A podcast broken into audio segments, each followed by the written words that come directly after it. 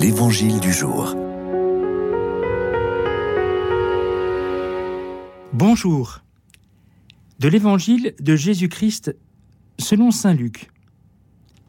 En ce temps-là, Jésus disait au chef des pharisiens qu'il avait invité Quand tu donnes un déjeuner ou un dîner, n'invite pas tes amis, ni tes frères, ni tes parents, ni de riches voisins. Sinon, eux aussi te rendront l'invitation. Et ce serait pour toi un don en retour. Au contraire, quand tu donnes une réception, invite des pauvres, des estropiés, des boiteux, des aveugles.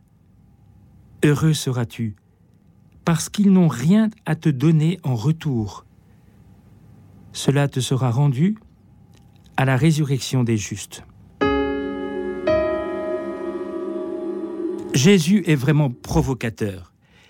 Nous comprenons bien qu'il ne faut pas prendre au pied de la lettre ce qu'il est en train de dire. Aucun de nous n'a jamais fait ça.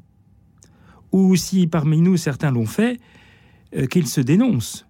C'est tellement rare. Non, chacun de nous, évidemment, invite en fonction de ce qu'il va recevoir en retour. Alors cet exemple que prend Jésus n'a d'autre sens que de nous rappeler le sens de la gratuité. La gratuité. Faire les choses non pas en attendant un retour, mais faire les choses parce que elles sont le signe de la charité. La charité ne calcule pas, la charité est gratuite. Et nous savons bien les uns et les autres que dans ce domaine, il nous faut toujours être vigilants parce que nous risquons assez facilement de nous laisser prendre par euh, euh, ce qu'on pourrait nous rendre, parce que nous avons besoin aussi de d'être reconnus. Ça fait partie aussi de, de ces dimensions un peu fondamentales de notre vie. Être reconnu, avoir des gens qui nous rendent ce que nous leur donnons. Et là, Jésus nous invite à, à vivre une expérience totalement différente. Alors non pas en éliminant complètement celle que je viens de décrire, mais en acceptant que de temps en temps, dans notre vie, il y ait quelque chose qui soit vraiment gratuit. Vraiment gratuit. Pourquoi? Parce que c'est ainsi que Dieu agit. Dieu donne gratuitement.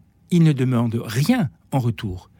Dieu donne gratuitement parce qu'il nous aime.